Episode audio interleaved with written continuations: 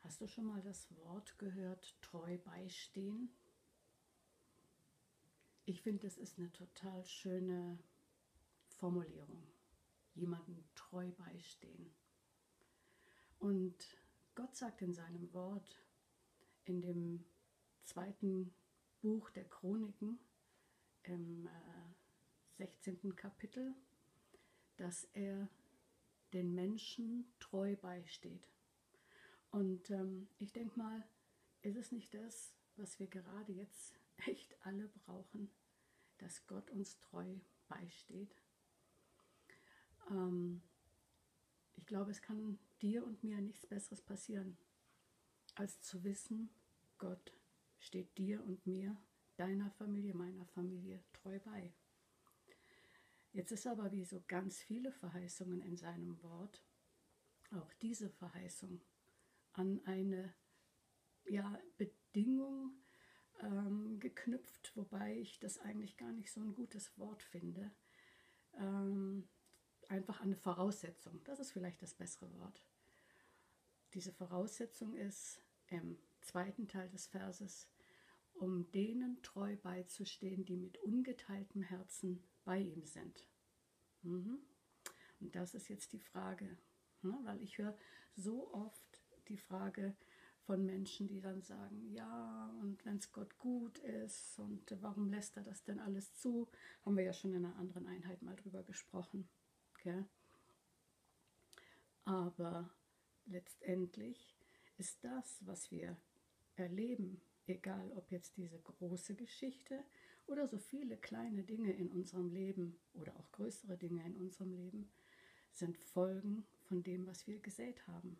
Nur ist uns das oft überhaupt nicht bewusst. Und ähm, da möchte ich uns auch so ein bisschen sensibel machen, dass wir nicht die ganze Schuld immer wieder Gott zuschieben, sondern dass wir wirklich checken, Moment, Moment, da gibt es ja auch einen Teil, den ich beitragen muss. Und jetzt redet das Wort an dieser Stelle, Gottes Augen schauen durch die ganzen Lande, also schauen über die ganze Welt und suchen nach den Menschen, die mit ungeteiltem Herzen bei ihm sind, damit er ihnen treu beistehen kann. Und das ist das, was ich wirklich immer erleben durfte.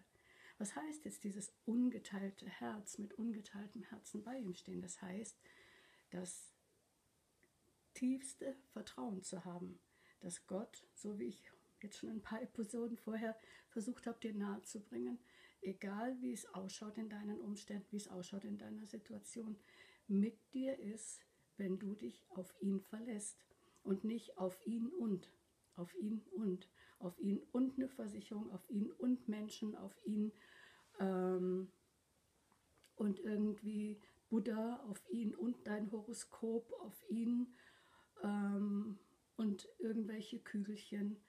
Das funktioniert nicht. Gott sagt, ich bin Gott, ich bin der Schöpfer von Himmel und Erde und ihr sollt keine anderen Götter neben mir haben. In Jeremia sagt er, hey, wie seid denn ihr drauf? Ich, ich rede mit meinen Worten, okay, aber es macht echt ähm, schon äh, Freude oder es ist interessant, wenn man mal die Bibel anschaut und, und guckt, ähm, was denn eigentlich so dahinter steckt. Da sagt Gott so mit seinen Worten, wie gesagt, wie seid denn ihr drauf? Ihr nehmt das gleiche Holz, da, womit ihr ähm, euren, euren Ofen einheizt oder vielleicht sogar euer, euer Klo macht, so ungefähr. Das nehmt ihr her und macht euch einen Götzen und dann werft ihr euch davor nieder und betet ihn an. Ähm, weg damit. Ihr macht euch Götzen aus Metall, ihr macht euch Götzen aus Stein und betet es an, kniet euch nieder, betet es an. Das ist mir ein Gräuel, sagt Gott. Und ähm, das ist was, wo wir einfach mal so ein bisschen schauen müssen. Gibt es da in unserem Leben solche Dinge, auf die wir unser Vertrauen setzen? Gibt es irgendwelche Symbole, irgendwelche Glücksbringer, irgendwelche ähm, Philosophien, die sich aber nicht neben Gott halten können? Weil es gibt nur einen, einen Gott, der die Welt geschaffen hat. Und vor allen Dingen, das ist etwas, was ich wirklich... Ähm, was mir wirklich brennt. Schau, Auch das höre ich oft. Ja, woher soll ich denn wissen? Ihr Christen, ihr seid immer so fundamentalistisch und ihr meint nur, ihr habt, äh, ihr habt die Wahrheit und so weiter. Weißt du, was mir so sehr hilft? Wenn ich die anderen Religionen anschaue, egal welche, ich lasse mich aber auch gern mit dir auf ein Gespräch ein, ähm, jede Religion verlangt Opfer vom Menschen. Der Mensch muss etwas tun. Und der Mensch muss irgendwie schauen, dass er ähm, immer, immer besser wird. Der Mensch muss opfern. Gott ist keine Religion. Aber Gott hat sich selber geopfert für den Menschen. Gott hat sich geopfert, damit der Mensch leben kann. Und das finde ich in keiner anderen Religion. Wie, wie ich dir schon, glaube vorletztes Mal gesagt habe, Gott will nicht, dass du auf Knien zu ihm rutscht oder, oder dich geißelst oder äh, dich so kasteist, ähm, dass du in irgendeine höhere Stufe reinkommst. So ist Gott nicht. Gott hat gesagt, Jesus Christus, er ist gekommen, damit wir ein Leben haben und damit wir es in Fülle haben. Und diese Fülle, das meint ein qualitativ gutes Leben in jedem Bereich deines Lebens, egal ob in deinen Beziehungen, egal ob in deiner Gesundheit, egal ob in deinen Finanzen. Jesus Christus hat bezahlt, damit wir, damit du und ich leben können. Und ähm, das alleine ist für mich zumindest so ein großer Grund, ihm mit ungeteiltem Herzen nachzufolgen. Und eigentlich, ich muss jetzt wirklich wieder schmunzeln. Als ich mich hierher gestellt habe, hatte ich eigentlich eine ganz andere Geschichte, ähm, die ich dir mitgeben wollte. Und derweil ähm, läuft jetzt wieder alles anders. Ich erzähle dir, um es dir einfacher zu machen, jetzt mal eine Müllgeschichte von mir.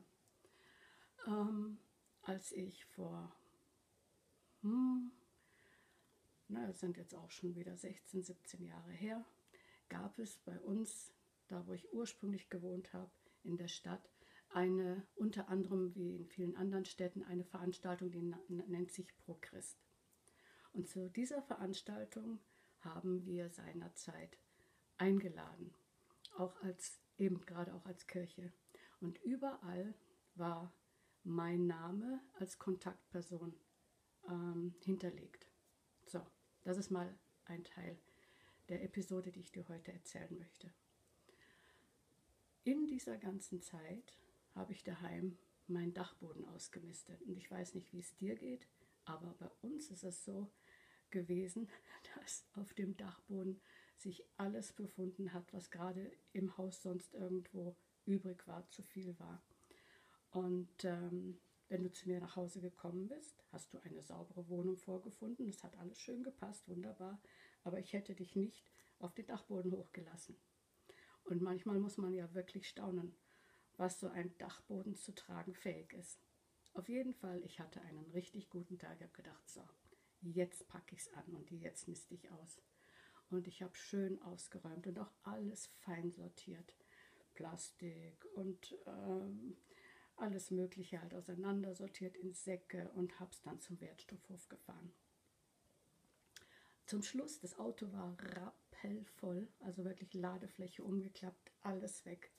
Und es war ein richtig gutes Gefühl. Und dann blieb eine kleine Tüte mit Restmüll übrig. Diesen Restmüll nahm man im Wertstoffhof nicht. Gedacht, naja, muss ich ihn wieder mit nach Hause nehmen und dann das nächste Mal in die Tonne. Aber weißt du, ich war in einem Gewerbegebiet unterwegs und äh, an dem Tag stand glatt eine Mülltonne draußen am Straßenrand. Und ich habe gedacht, oh, coole Gelegenheit. Auto auf die Seite gefahren, ran, Mülltonne auf, Tüte rein, Mülltonne zu und weitergefahren. Irgendwas in mir hat gesagt, das ist nicht gut, lass das. Aber ich weiß nicht, ob du das kennst. So dieses, ah komm, so schlimm ist das jetzt auch wieder nicht. Und ich bin nach Hause gefahren. Zwei Tage später bekomme ich einen Anruf. Ähm, hier ist der Jeansladen sowieso. Ähm, Sind Sie Frau Raffaella Berger? Ja, und ich innerlich schon. Wow, der Jeansladen. Da hatte ich nämlich zuvor eingekauft und gedacht, hm, ob ich vielleicht die 500. Kundin war oder irgendwie irgendwas in meinen Gedanken. Ähm, hat sich da schon alles Mögliche abgespielt und dann sagt die Stimme am anderen Ende, ähm, kann es sein, dass Sie Müll bei uns entsorgt haben? Kennst du dieses Gefühl, wenn du sagst, bitte Boden, öffne dich, Erde, verschlinge mich, ich, ich schäme mich nur noch. Ich sag dir was, ich habe mich selten in meinem Leben so geschämt wie in diesem Moment. Ähm, klar, habe ich gesagt, ja, tut mir leid, ich weiß, das ist nicht in Ordnung gewesen und so. Jetzt war die Dame am anderen Ende so nett, hat gesagt, naja, Sie können das ja holen, wenn es keiner sieht, so im Dunkeln oder so. Aber weißt du, ich habe genau gewusst, was zu tun ist. Ich wusste, ich kann jetzt da nicht in der Nacht- und Nebelaktion einfach meine Tüte wieder rausholen. Ich muss mich stellen. In, meinen innersten Gedanken habe ich schon die Schlagzeilen gesehen. Pro-Christ-Veranstalter entsorgt Müll in fremden Tonnen. Also wie gesagt, ich habe mich einfach nur geschämt. Ich bin dann losgefahren, habe ein klitzekleines Blumensträußchen gekauft, bin in diesen Blumenladen, habe nach der Chefin eben gefragt und habe gesagt, sie, ich bin die, die den Müll in ihrer Tonne entsorgt hat. Habe ihr die Blumen gegeben, habe mich entschuldigt und gesagt, ich weiß, das war wirklich nicht in Ordnung. Ja, und dann bin ich rausgegangen und habe nach meinem Müll gesucht und wollte den ja wieder mitnehmen. Aber rate mal, was passiert ist. Meinst du, dass ich den so schnell gefunden habe? Tonne auf, aber auf meinem Müll lag in der Zwischenzeit ja noch ganz viel anderer Müll. Und ich habe ganz schön zu tun gehabt. Was soll dir diese Geschichte sagen? Ähm, erstens, wenn du deinen Müll nicht dahin entsorgst und dahin bringst, wo er hingehört, dann kommt immer noch mehr Müll drauf. Und das wollen wir uns alle ersparen. Stimmt's? Wenn du deinen Müll dann an der richtigen Stelle entsorgst und das, das ist bei dem einen Gott, bei dem wir mit ungeteiltem Herzen sein sollen, wenn du ihn dahin bringst, an Kreuz von Golgatha oder ans Kreuz von Jesus Christus, dann sagt Gott, ich bin treu und gerecht und ich werfe deine Sünden ins tiefste Meer des Vergessens. Und wenn dir am nächsten Tag wieder was das gleiche nochmal einfällt und du würdest nochmal hingehen zu Gott, dann sagt Gott, du, wovon sprichst du? Weil er sagt, er wirft es ins tiefste Meer des Vergessens. Wichtig ist deine Haltung. Bereust du es aufrichtig und sagst, Herr, es tut mir echt leid, da habe ich Mist gemacht, da habe ich Müll gemacht ich bringe dir das jetzt, ich bringe dir den Müll meines Lebens und ich bitte dich um Vergebung. Und Gott ist treu. Da braucht es nicht mehr. Er vergibt dir.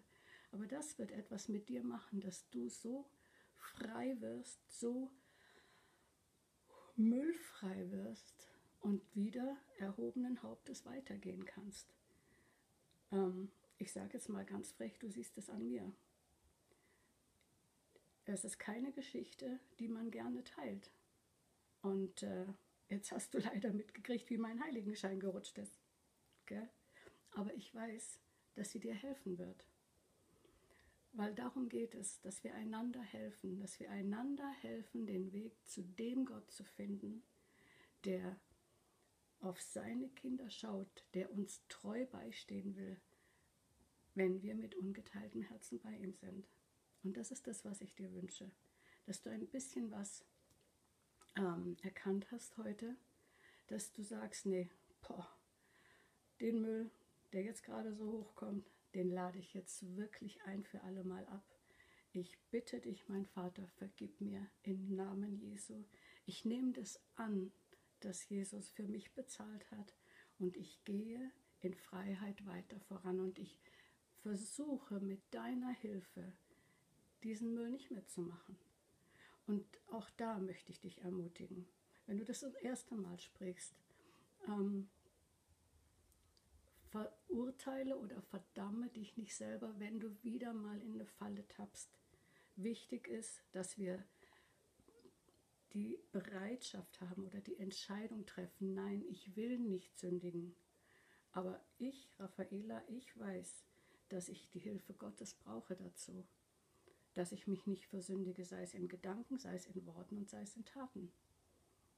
Ich alleine könnte es nicht, aber wenn ich morgens aufstehe und sage, Herr, ich bitte dich, hilf mir.